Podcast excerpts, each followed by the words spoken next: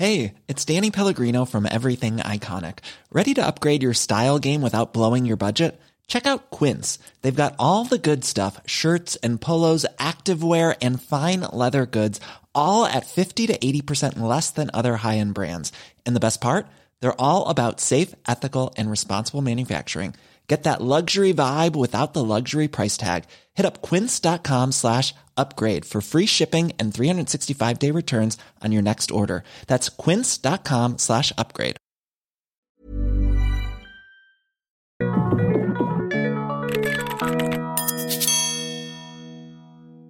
Bienvenidos a, al Podcast de esta semana.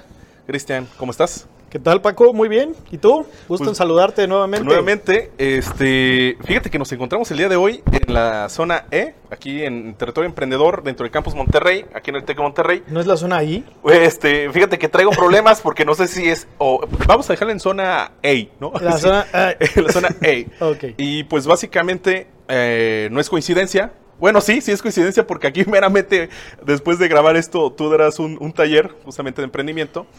Pero eh, el día de hoy estaremos a platicando. Tenemos un invitado de lujo. ¿Quién es Paco? Platícame. El invitado eh, de lujo eres tú. Ah, gracias. Gracias, Paco. No, fíjate que, que, eh, eh, ahorita ah, entraremos eh, a platicar ya más a fondo, pero tú tienes toda una historia con todo el proyecto de Kindors. Creo que, creo que lo hemos estado platicando y platicando a lo largo de- de- del proyecto. Sin embargo, nunca, nunca hemos profundizado, profundizado en, en qué consiste el proyecto de Kindors. Y se me hace una historia muy interesante, es un proyecto muy interesante, pues, sobre todo porque es tecnología. Número dos, pues es el uso de datos. Y número tres, porque tiene que ver mucho con el servicio al cliente, que creo que es principal al momento de emprender. Entonces, vamos a Ah. sobre esta historia de emprendimiento que tú tienes y justamente en el territorio emprendedor, pues qué, qué mejor que, que dar ese marco para que nos platiques acerca de Kindors. Claro que sí, Paco. Bueno, pues mira, déjame eh, platicarte que Kindors es mi segundo o tercer intento en el, en el tema de emprendimiento. Es bien difícil que emprendiendo te pegue tu proyecto A a la la, primera. primera. ¿no? Este, de hecho, hay, hay así como varias estadísticas. Por ejemplo, una estadística, una estadística que es muy interesante es que un ser humano en el primer año de vida, entre el 0 y el año 1, hay alta probabilidad de que, de que pueda morir, ¿no? Un bebé Ujú. recién nacido. Pasando el año 1, en delante las probabilidades bajan muchísimo, ¿no? De, de poder morir, ¿no? Es- pues tiene una lógica, está recién nacido, tiernito, mucha adaptación, este, etcétera, ¿no? Y lo mismo pasa, o pasa algo similar eh, con los emprendimientos. Digamos, el momento cero, a lo mejor cuando tú decides no hacer nada más que dedicarte al 100% a tu proyecto, a partir de ahí a lo mejor lo tomas como el momento cero y a lo mejor en el lapso del primer año vas a saber si es negocio o no es negocio, ¿no? Este, ¿Por qué te lo digo así? Porque a lo mejor muchas personas emprenden, pero eh, eh, su emprendimiento es como su side business, que no está mal, pero tienen a lo mejor un, eh, un empleo normal, Un trabajo normal, trabajas ajá, ajá. ocho horas al día y después le dedicas. Es, este, pues sí, ¿no? Y, y después, en, en- en cierto momento, pues decides dar el paso en el que me voy a dedicar 100% a esto. Y ahí es donde se pone muy interesante, porque acorde a tus esfuerzos, es donde verás si es posible ser eh, sustentable, si es que si tienes un negocio, o si es que, como digo yo, tuviste un hobby, ¿no? Más que, más que un negocio. como- Oye, fíjate, ahí te va esta pregunta. ¿Un emprendedor nace o se hace? ¿O cuál es el origen ahí? ¿Sabes qué? Yo creo que eh, son habilidades que puedes aprender. Y yo creo que un tema muy importante del, del emprendimiento, quizá el más importante, es un tema de mentalidad o de mindset. ¿no? Eh, y depende mucho de con lo que creciste en tu entorno. Si, si tú creciste en tu entorno en una familia de empresarios, donde se hablaba de los negocios y los problemas que hay, etcétera, pues a lo mejor es muy probable que eventualmente tú llegues a ser un empresario, hay mucho más probabilidad. Si tú creciste en un entorno donde no hablabas eh, o hablabas temas más de, por ejemplo, un trabajo de oficina como tal, que la nómina, que mi jefe, que no sé qué, que O sea, no sé todo el cuál. contexto, todo el ambiente. Eso es muy probable que también te vaya a programar a tener un trabajo de oficina, que ninguno es mejor que el otro, simple y sencillamente son dos caminos diferentes, son dos formas de pensar diferentes, son dos formas de enfrentar una realidad, ¿no? Eh, obviamente no implica que, que si tú estuviste en un entorno empresarial eh, no puedas conseguir o tener un trabajo de ocho horas en cualquier empresa, ni que si tú estuviste en un entorno en donde estuve, se platicó de, un ambiente de oficina, etcétera, no puedas llegar a tener tu propia empresa. Yo creo que son habilidades que se van eh, desarrollando y son habilidades y mindset que también te vas formando conforme a los a lo que tú te vas exponiendo, ¿no? Ajá, de, de, no sé, de lo que vas aprendiendo. ¿Cuántas historias no hay de que, oye, estoy trabajando probablemente en, en tal tipo de empresa, empiezas a adquirir el know-how de, del negocio y Sí. dices, oye, pues creo que esto yo lo puedo hacer, me puedo autoemplear, yo Exacto. puedo generar valor de ese conocimiento y pones lo, lo tuyo. Claro. Fíjate, en, en mi caso personal, hace muchos años, eh, quizá 15 años o más, no lo sé, leí este libro de Robert Kiyosaki que es como muy famoso en el tema de De emprendimiento. emprendimiento. Y ahí habla del famoso cuadrante del flujo de efectivo, ¿no? Y te habla, él, él ve que si tú generas dinero, pues estás en uno de esos cuatro cuadrantes, ¿no? Y te habla, un cuadrante es alguien que tiene un empleo, ahorita muy bien dijiste, otro, otro cuadrante es alguien que tiene un autoempleo, otro cuadrante es alguien que tiene una empresa y otro cuadrante es alguien que es inversionista. Y te dice, si tú generas di- dinero de alguna forma, estás en alguno de esos cuatro. Y te empieza a decir este, que cada uno tiene diferencias. Las principales más marcadas es el tema de pensamiento, otra vez el mindset. Por ejemplo, a alguien que tiene un empleo seguro, eh, más bien busca ese tema, la seguridad, ¿no? Sabes que pase lo que pase, venda o no venda, suceda lo que Sucede, suceda, ajá. cada 15 días ahí está depositada mi, mi quincena, ¿no? Luego hay gente que hace intentos de emprendimiento, que ahí es donde mucha gente se atora y confunde el tema del, del- del ser dueño de un negocio con ser un autoempleado, es decir, ellos mismos generarse eh, cierta Un demanda. salario, eh, digamos que algo, algo base, algo fijo, nada más para, pues, por sus necesidades, ¿no? Claro, y ahí es difícil porque, por ejemplo, platica Robert Kiyosaki que el que es dueño de negocios se apoya mucho de otra gente, del dinero de otras personas, que es un término financiero que se llama apalancamiento, este, y de sistemas. Entonces, pues todo funciona más o menos de forma profesional, porque hay sistemas detrás y tal. Y no necesariamente estando tú presente en la empresa se va, se va a poder generar eh, dinero o riqueza o crecimiento, ¿no? Entonces, el autoempleado está entre atorado entre que no tiene la estabilidad del trabajo de alguien que recibe una quincena eh, mes con mes o quincena tras quincena y la gente que no está apoyada al 100% de sistemas, de otros profesionistas que pueden llegar a ser mejores que ellos, etcétera, ¿no? Y al final, eh, el tema de- del inversionista, que el inversionista ahí es ni tú trabajas por eh, dinero, ni alguien trabaja por dinero para ti, más bien el dinero o el capital que tú has generado, ese es el que te va a dar rendimientos para que tú puedas vivir cierto estilo de vida, ¿no? Entonces, para mí ese libro me abrió mucho los ojos porque entiendes que hay otras cosas más eh, que implica el trabajo. Si tú no conoces o no sabes que algo existe, pues está muy difícil que tú puedas tomar ese, ese camino. Ese camino. ¿no? Oye, este, pues entrando un poquito ya más sobre, sobre tu historia en emprendimiento, Sí. eh, ¿por qué decides crear Kindles? Para empezar, ¿qué es Kindles? ¿O qué, qué- a, Va. qué te- qué te- ¿A qué se dedica Christian Reich? Vale. Mira, en- entre el año 2013 y 2014 eh, estuve trabajando en la Universidad de Anáhuac, en Cancún. Saludos a los de la Universidad de Anáhuac porque dicen que ahora soy todo tech y no, no es cierto, también les tengo un- una gran estima.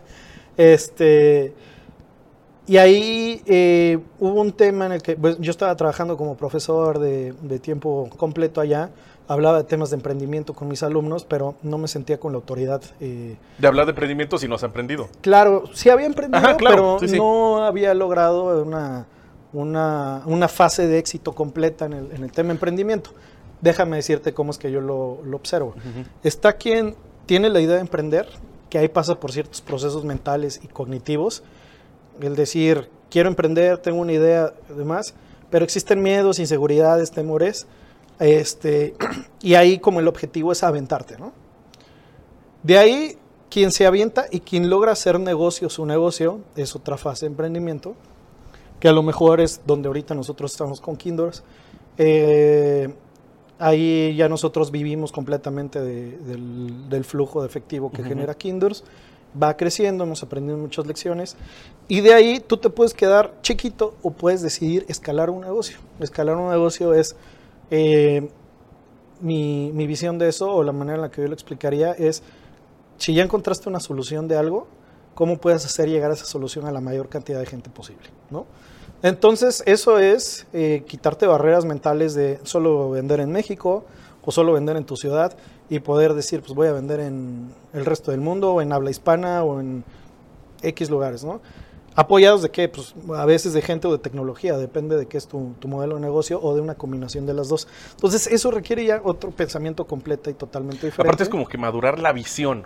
Yo a veces yo creo que la gran diferencia es de, ay, pues voy a, a hacer este changarro y, y voy a ser el mejor del mundo. Exacto. Pero pues no hay una planeación estratégica, simplemente se queda como un sueño Sí. y falta ese paso a, a- a consolidar la visión de acuerdo a la madurez de, de que va- se vaya adquiriendo del negocio. Así es.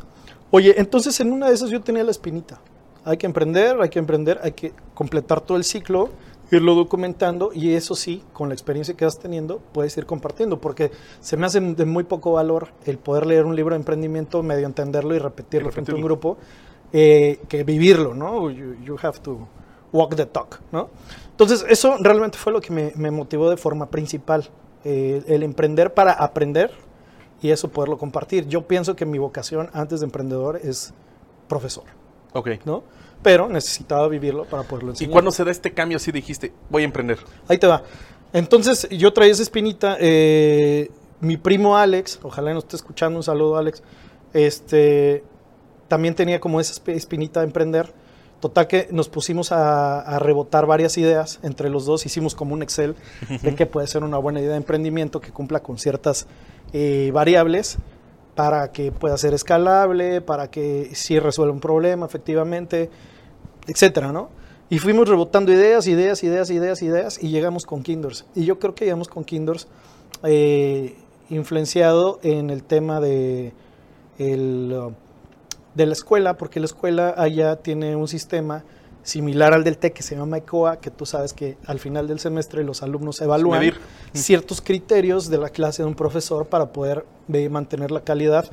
Y a mí me tocó ver tras bambalinas cómo se tomaban las decisiones de qué profesor iba a tomar qué materia con base en esos indicadores. Ok. O sea, alumnos que nos están escuchando y que contestan la COA, contéstenla seriamente porque de se toman objetiva. decisiones Sí, ahí. claro que se toman decisiones. Y un poquito antes de empezar el podcast, nosotros platicábamos, me, me estabas platicando Ajá. ahorita de, de esos indicadores, ¿no? Que, que, que sí los toman en cuenta para poder poner a los mejores profesores y con base en eso. Entonces, al final del día, el, el- el dar una clase es un servicio y los alumnos lo están percibiendo y lo están evaluando y con base en eso se están tomando decisiones, ¿no? Entonces, lo que hicimos fue llevar esa mismita idea a la industria. Kinders eso es. Kinders es un sistema de evaluación de servicio al cliente que te da la información en tiempo real y te la da de forma oportuna y te, da, y te la da de forma tan organizada que es muy sencillo tomar decisiones, buenas decisiones. Entonces es nada más una encuesta. Entonces, entonces como, como te dicen, ¿no? oye, tú eres buen fotógrafo porque tienes buena cámara. Y tal, ¿no? Pues se alimenta a través de una encuesta, pero es una encuesta que está muy hecha y muy específica, sobre todo para la industria restaurantera. Probablemente toda nuestra facturación, el 90% es eh, restaurantero y tiene un porqué. La idea fue, queremos servir de forma extraordinaria a una cierta parte de las industrias y no ser algo mediocre para todos. te hago- te- te hice esa pregunta porque sé que has lidiado, peleado, este, has hecho coraje, de, de- tal vez de manera muy interna, porque siempre que vas a tratar de vender el servicio, lo primero que te dicen, de que ya lo tengo, ya lo hago, porque Sí. pues, total es una encuesta, lo hago en un papel. Claro, es una, es una pregunta muy válida. Te dicen, por ejemplo, oye, ¿cuál es la diferencia entre eh, tu sistema y SurveyMonkey? ¿no? Eh, Por ejemplo, en un restaurante y les empiezas a explicar, oye, pues lo que pasa es que tú puedes medir a nivel mesero, que es el que te está prestando el servicio, y cuando lo mides así, el tema es que la actitud cambia muchísimo. O sabes que es inteligente la encuesta porque cuando te, tú contestas esto, la lógica es, te voy a preguntar esta otra eh, eh, pregunta que sigue, valga la redundancia, para sacar un poco más del tema de por qué no estás feliz con la calidad de tus alimentos, que eso pues otros softwares no, no lo pueden hacer como tal. Este, hemos entendido mucho a la industria, por ejemplo, el tema de que rotan mucho los meseros. Entonces tú tienes una aplicación donde puedes observar de forma ejecutiva muy rápida en tu celular cuál es esa información que se está generando y si hay un mesero nuevo, pues tú nada más literal aplastando un par de botones puedes dar de alta al, al- al mesero nuevo sin necesidad de meterte a la página de internet, etcétera, ¿no? Este, entendemos muy bien la industria en el sentido de que sabemos que los restaurantes muchas veces tienen un internet eh, inestable. Entonces, pues, lo que fue lo que hicimos, que logramos desarrollar ahí para que independientemente que tuvieras internet o no, se captara toda esa información y cuando ya tuviera Era internet tablet, sube, ¿no? O sea, muchas cosas que hemos entendido los dolores del- de los clientes y hemos buscado darle soluciones y entre que este restaurantero te dice una cosa, este te dice otra cosa, este te dice otra cosa, este te dice otra cosa, conjuntas la visión de todos y haces una super herramienta que sirve de forma muy eh, puntual y buena y, y generando mucho valor a una industria, ¿no? No, aparte, eh, yo he visto, ¿no? Eh, eh, creo que, que- que yo he sido usuario de, de- Sí. como, como buen comensal ¿no? de, de- de- de tu producto y he notado en diferentes eh, lugares que, que- tienen Kindors que no siempre es las, son las mismas preguntas, como Claro. que es adaptativo y adoptativo dependiendo del, del tipo de industria, bueno, de la del tipo de restaurante, tipo de comida, etcétera, etcétera, y es muy personalizado a las necesidades del cliente o del entendimiento del cliente que tiene ese, esa industria. Ahora sí que uniendo historias, así en este Emprepedia Verse, en este Emprepedia, en este universo Emprepedia, eh, nuestro buen amigo de Madison, a mí me tocó eh, a José Ramón ponerlo en práctica. Sí. ¿no? Eh, eh, no sé si tengo permiso de platicar esa historia, pero pues la voy a contar, ¿no? Betty y Pepe, saludos. Exactamente. Ahí de, de, de, de nuestros amigos de Madison. Recuerdo perfectamente que estaba preguntando que cómo funcionaba la plataforma de Kindors. Me enseña eh, José Ramón que, que, pues en la plataforma ahí estaban las, encuenta- las, eh, las encuestas contestadas, el tipo de resultados que te daba, eh, porque pues, eh, ocurre al final. eh, y recuerdo perfectamente que cuando abre la plataforma, le brota algo, le bota algo de que algo había pasado mal con una mesa que justamente todavía está- teníamos enfrente. ¿no? Entonces me platica más o menos, eh, dame cinco minutitos que cayó algo mal, ¿no? Claro. Eh, déjame resolver porque creo que se están quejando eh, la mesa que está aquí enfrente y déjame resolver este problema, ¿no? Entonces básicamente había sido que eh, había sido cumpleaños de, de- de uno de los que comió ahí y que pues, pues tú vas a celebrar tu cumpleaños en un restaurante y quieres pasarla bien, pero como que nadie le preguntó y el Sí. clásico de, de que pues trae un pastelito y que te trae a los meseros y felicidades y Sí, sí, serpentina y eso. Entonces inmediatamente se levanta, pregunta el por qué, le responden y acciona o reacciona inmediatamente José Ramón. Y lo que hace es que luego les trae el clásico pastelito de cumpleaños con la, con la, con la vela, etcétera, ta, ta, ta, ta. Entonces cambió totalmente la experiencia que Claro. tenía eh, esa persona que había hecho la encuesta a un sentimiento positivo. Así es. Porque pues al final creo que la industria restaurantera es una industria muy, percepti- muy perceptiva a lo que dice el cliente y a lo que luego va ese cliente a, a platicarlo con otros. Claro. Mira, hemos escuchado que los mismos clientes son la mejor herramienta de marketing. Este, nosotros lo tenemos comprobadísimo por, no sé, yo creo que el año pasado pusimos más de 2 millones de encuestas y una de las preguntas que hacemos es a la gente que va por primera vez cómo llegó y dadas ciertas circunstancias de restaurantes, por ejemplo, que ya sean ciert- eh, más o menos maduros y que no estén en zonas turísticas y que cumplan con ciertas características que digamos es la mayoría de los restaurantes, eh, los clientes llegan recomendados por los mismos clientes. Entonces, hay una serie de clientes que son recurrentes, porcentaje muy, muy Ujú. importante, probablemente, no sé, la mitad, y de esos, y de la otra mitad, que normalmente hacen esfuerzos de mercadotecnia en redes sociales, en parabuses, en espectaculares y todo lo demás. Lo mides cómo fue que te enteraste y llegaste ahí. Y la gran mayoría, a lo mejor del, del resto, del 50% restante de ese pie, a lo mejor el 30% es este, recomendación. Recomendación. Entonces, entre el 50% que ya te visitó y el 30% que habían recomendado, eso es una buena gestión de servicio al cliente. ¿no? También existe eh, el tema de la gente que se va molesta. ¿no? Y la gente que se va molesta, mucha ya no va a regresar. A mí me ha pasado que me voy muy molesto a algún lugar. A ti seguramente te ha pasado. Claro, y por supuesto. Entonces, ese, ese es un costo económico porque aunque no aparece en un estado de resultados, imagínate que hubiera un renglón que dijera en, en costos, ¿no? Ajá. Este, errores en el servicio, tanta y lana. tanto ¿no? porcentaje perdido, ¿no? Exacto, pero el, el tema es que como aunque no existe una erogación como tal, estás hipotecando ventas futuras en el negocio que tengas Sí, por mal servicio. sí, sí. Digo, ahorita estamos hablando de restaurantes, pero pasa hospitales, pasa Claro. en, eh, en las tiendas de retail que no ha tenido también una mala el clásico experiencia. que dice, yo no voy a volver a este lugar, por la razón que sea. Totalmente.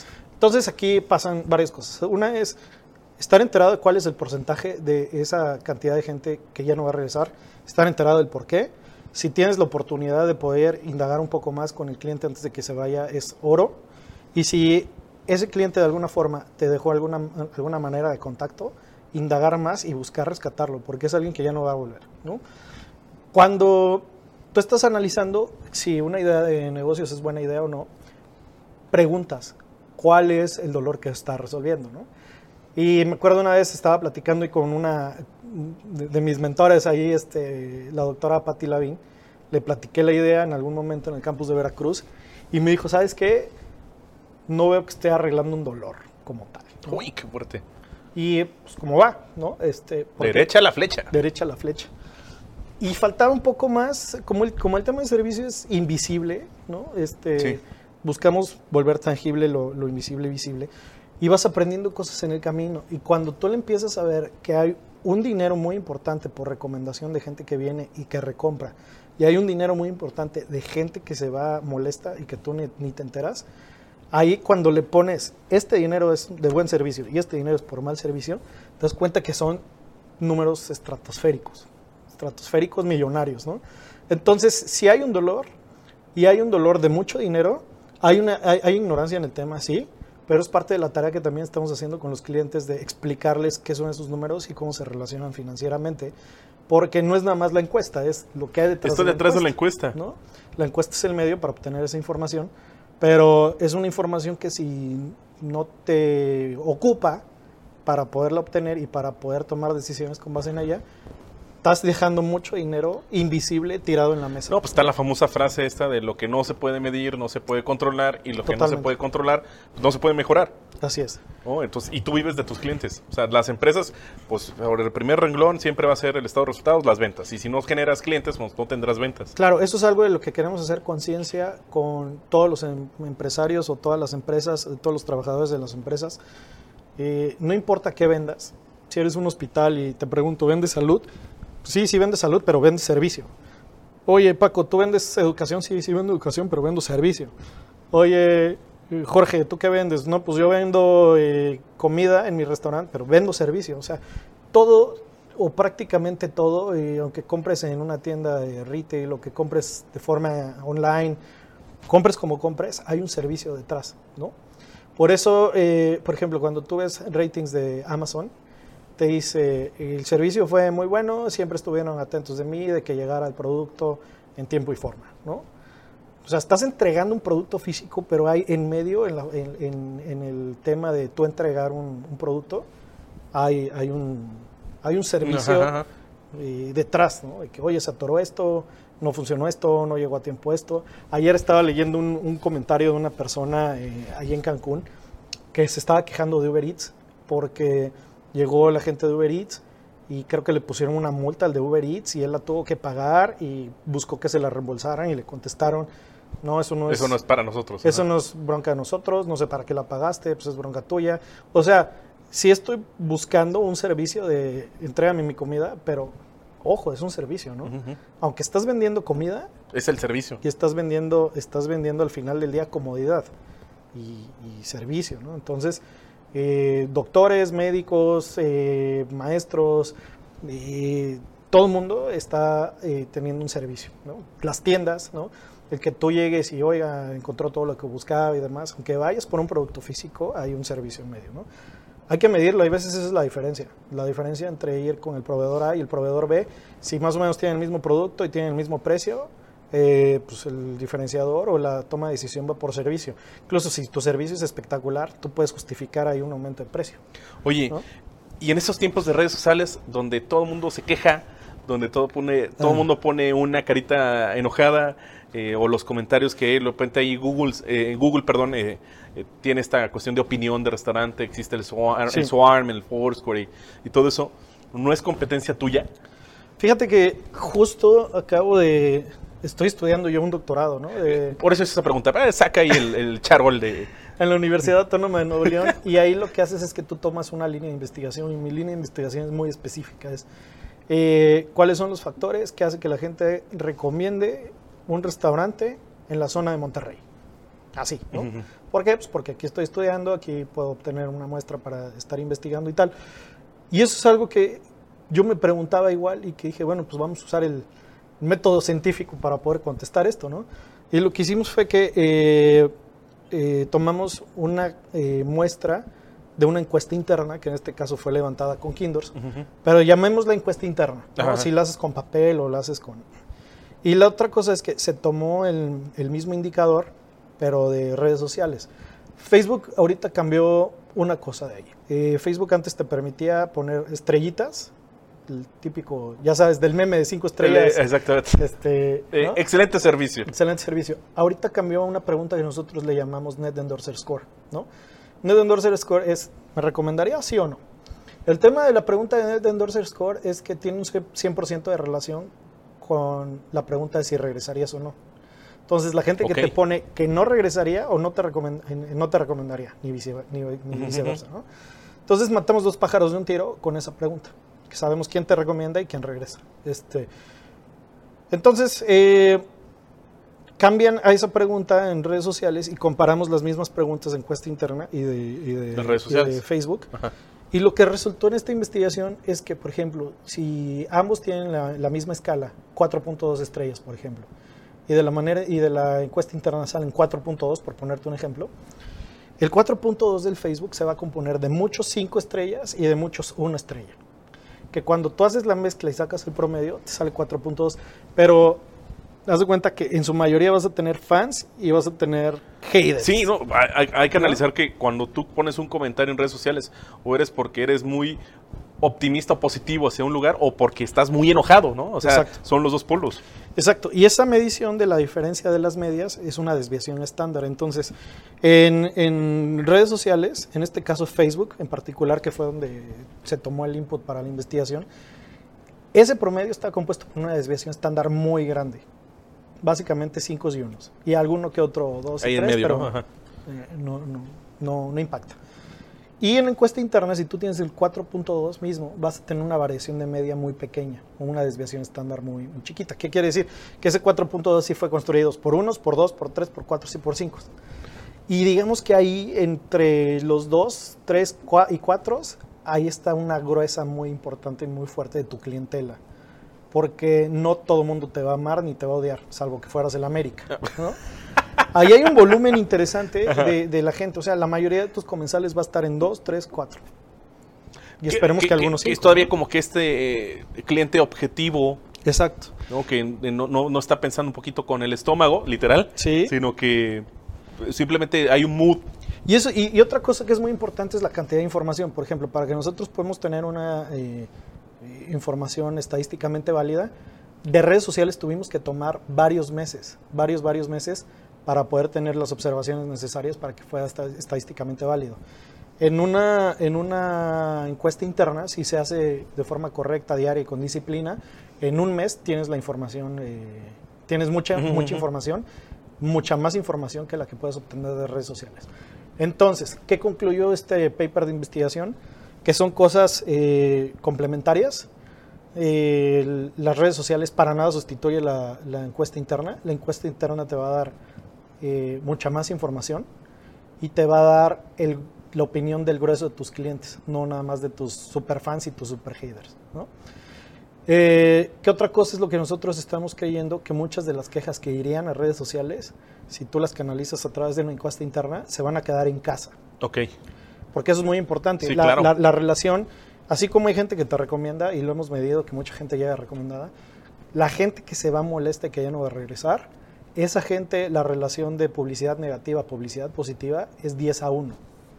Es decir, Ah, canijo. Si, si a mí me va bien y te digo que en hamburguesas chuchita me fue bien, yo te voy a decir a ti y se acabó. Pero si me va mal, voy a buscar decirle a 10 personas que me fue mal y que no vayan. Sí. ¿Por qué? Pues naturaleza. Sí, No sé. naturaleza, claro. Este, entonces, pues eso- esos impactos tampoco los hemos cuantificado eh, de forma económica, este, porque es una metodología complicada. A lo mejor más adelante te traigo datos de... de- Acá, de- de obviamente la negatividad siempre este, tiene más peso. Claro, pero es algo que no puedes dejar pasar. Pasar, exactamente. Este, sí hay ahí un, un tema. Eh, independientemente del tema de Kindors, te quiero platicar eh, dos insights muy importantes ¿no? en, en emprendimiento como tal. Échale, échale. Uno es que nosotros pensábamos que Kindors debería ser el mejor producto y el mejor producto es meterle muchas, mucha crema a los tacos. que, eh, que haga esto, que reporte esto, que... Y sí, o sea, el mercado, hay un mercado que te va a pedir ciertas cosas. Pero si tú quieres escalarlo, tienes que cambiarle el enfoque de ser el mejor producto a ser el que más market fit tiene. Eso, eso es el consejo matón. Ese es el consejo. Ese es el consejo. Nosotros nos costó un, un rato y, un- y varios años en poder llegar a esa conclusión, ¿no? Porque normalmente cuando estás evaluando una idea de emprendimiento, buscas que el producto sea escalable. Por ejemplo, cuando es software es muy escalable porque tú puedes crear N cuentas y hoy mismo puedes estar atendiendo a mil clientes simultáneamente. ¿Por qué? Porque tu, tu software, tu producto te lo permite, ¿no? Pero el tema es, y ahí está la, la clave y ahí está el oro, que el canal de distribución sea escalable igual. ¿Por qué? ¿Por qué? Ajá. La manera en la que nosotros comercializamos ahorita es, por ejemplo, ponemos publicidad y la gente nos llama, ¿no? Por ejemplo, ponle tú que ponemos publicidad en Facebook. Como somos un equipo y nosotros no queremos crecer con tanta gente, sino más con sistemas, la analogía que yo le decía a mi equipo es, si nosotros ponemos un montón de publicidad y hoy llegan mil interesados en el equipo que tenemos actualmente, ¿los podemos atender? Y la respuesta es no. Es no. Entonces, aunque el producto es escalable, el canal no es escalable. Ok. ¿Ok? Entonces, ¿qué es lo que hacemos? Bajamos un montón de características de la, de la encuesta, creamos una versión que se llama Light, que esa, la, la manera en la que tú la empiezas a operar es apretando un botón, con un botón ya está todo configurado, y eso sí, lo puedes hacer tú mismo, llegas a la página, das de, de alta tu cuenta, lo configuras con un clic y lo empiezas a operar hoy mismo, si tú quieres, sin necesidad de que haya otra persona configurándolo por ti, porque tiene muchas características, pero es complejo configurarlo. Claro.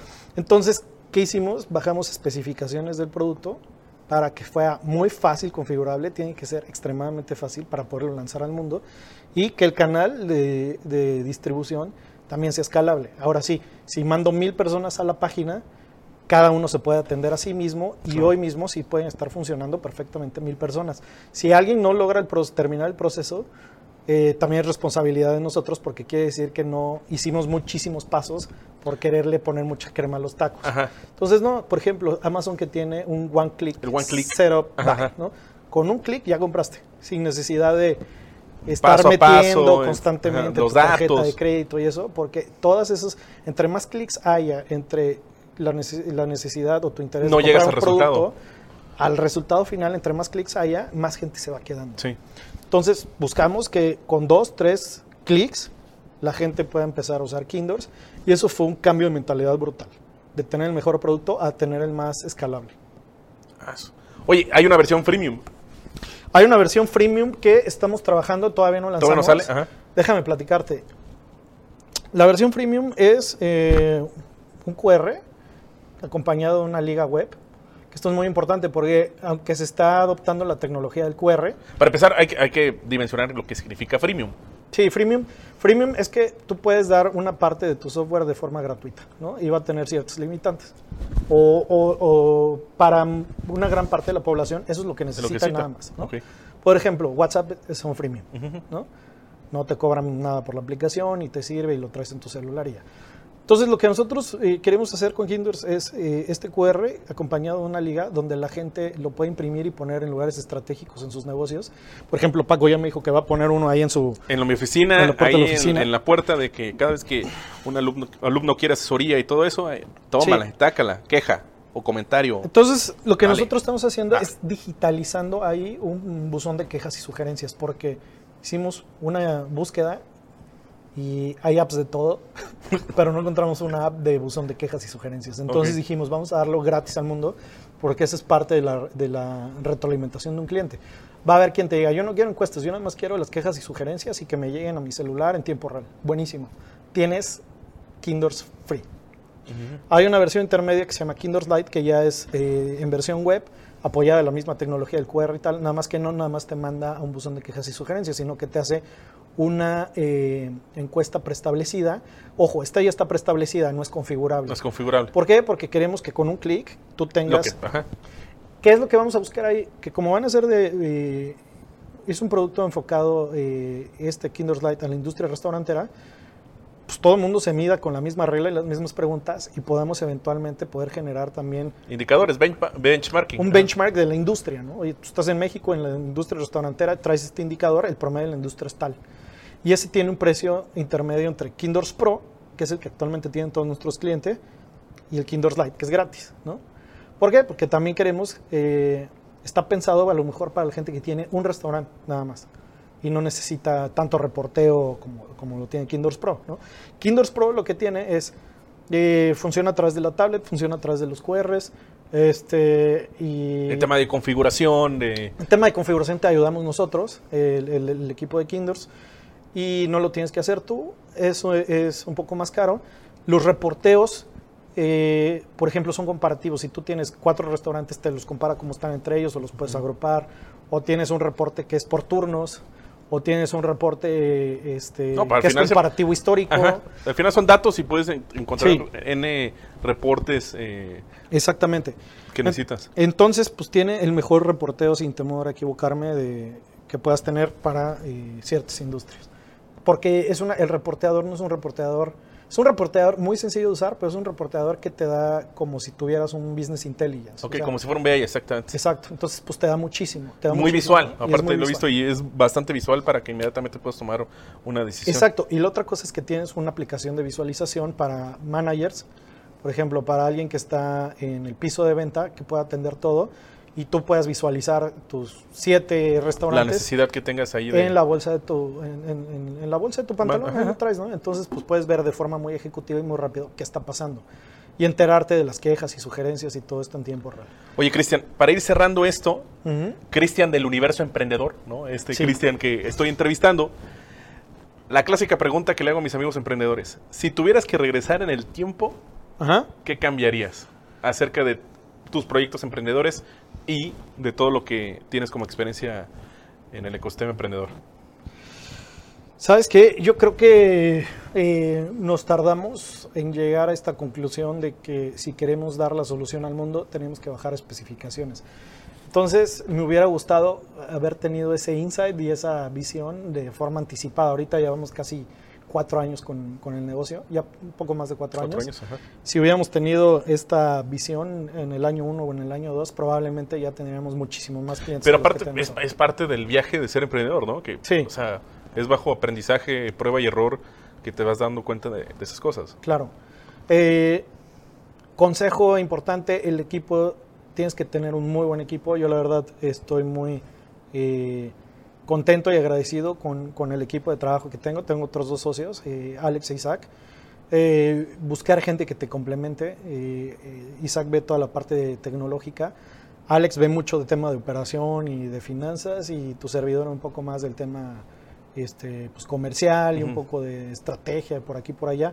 Pero entre todos, nos, te lo juro que nos, nos- nos sentamos los tres y, Y fluye. platicamos y surge magia, ¿no? Entonces, eso es muy importante, es muy importante. Eh, hay veces eh, tú tomas como criterio para tener socios que sean tus amigos y a veces no es tan buena decisión porque eh, eso Sí, es un sí, sí, sí, sí, ¿no? claro. Piensas que, Entonces, que va a salir todo muy fluido porque pues te llevas con ellos, pero probablemente no se toma el grado de seriedad o, o ya hablando en serio de, de- de- de emprender o a poner el negocio, ¿no? Así es. diferente. Este, y te platico, yo siempre soy el que pone El pone el tiempo. Sí, ya estamos sobre el tiempo. Te platico bien breve dónde va Kindors. Estamos trabajando ahorita en, todo lo que visualiza Kindors actualmente es histórico, es decir, pues tú pusiste una encuesta en este momento y está viendo de la encuesta hacia- del tiempo hacia atrás, ¿no? que es lo que en estadística le llaman estadística y descriptiva, está Ujú. describiendo lo- lo- la información que, que pasa en un cierto lapso. Estamos trabajando con un científico de la Universidad de Stanford, eh, bueno, formado en la Universidad de Stanford, que está aquí ahorita en Monterrey, para hacer analítica eh, prescriptiva, le llaman. Prescripción es como la que te da un médico, de que analiza los datos, se proyecta cosas a futuro con los datos que tienes y te da... eh, Quien estuvo ya aquí presente en este podcast. Ah, pues José Luis, ¿no? Y te da, y te da este, y te da insights de qué hacer. Por ejemplo, Oye, con base en el comportamiento histórico que hemos, viendo, que hemos visto los viernes entre 7 de la tarde y 10 de la noche, recomendamos que metas tres meseros más porque tu indicador de satisfacción de velocidad de, de alimentos está bajando. Entonces, a ese nivel de procesamiento de datos que ya es un tema de inteligencia, artificial, ah, claro. es un tema de machine learning, de aprendizaje. Todo el business intelligence, tal cual. Exacto, y, y, que vamos a ser pioneros en ese, en ese tema. ¿no? Pues bueno, Cristian, ¿dónde te pueden buscar? ¿Dónde pueden buscar a Kindors como tal? Kindors.com, Kindorse, con K y con S, kindorse.com. Eh, mi correo es cristian con ch arroba kindorse.com. Cristian Recuerden que aparecerá aquí abajo en la descripción y si no, también, eh, eh, pues ahorita dicho a, para los que nos escuchan en Spotify. Oye, voy a poner la promoción como Raúl Pasi, ¿no? Oye, sí. no, eh, a, todas, a todas las personas, eh, industrias, incluso porque, aunque estamos muy específicos para los restaurantes, pues servimos otras industrias.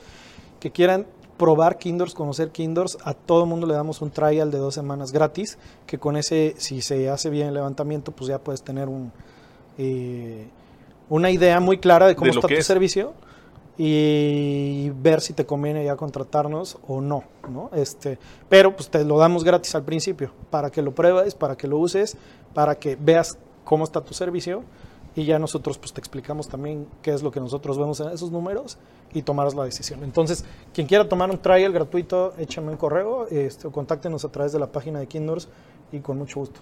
pues bueno, eh, esto fueron más de 30 minutitos, pero de una plática muy sabrosa eh, aquí justamente en Territorio Emprendedor en el Campus Monterrey, justamente hablando de emprendimiento con Cristian, que van a dar un taller ahorita en unos cuantos minutos. Eh, nos tenemos que ir eh, Cristian, ¿por qué deben de escuchar este podcast? Porque aquí todo lo enseñamos con manzanitas. Nos vemos. Adiós. Bye.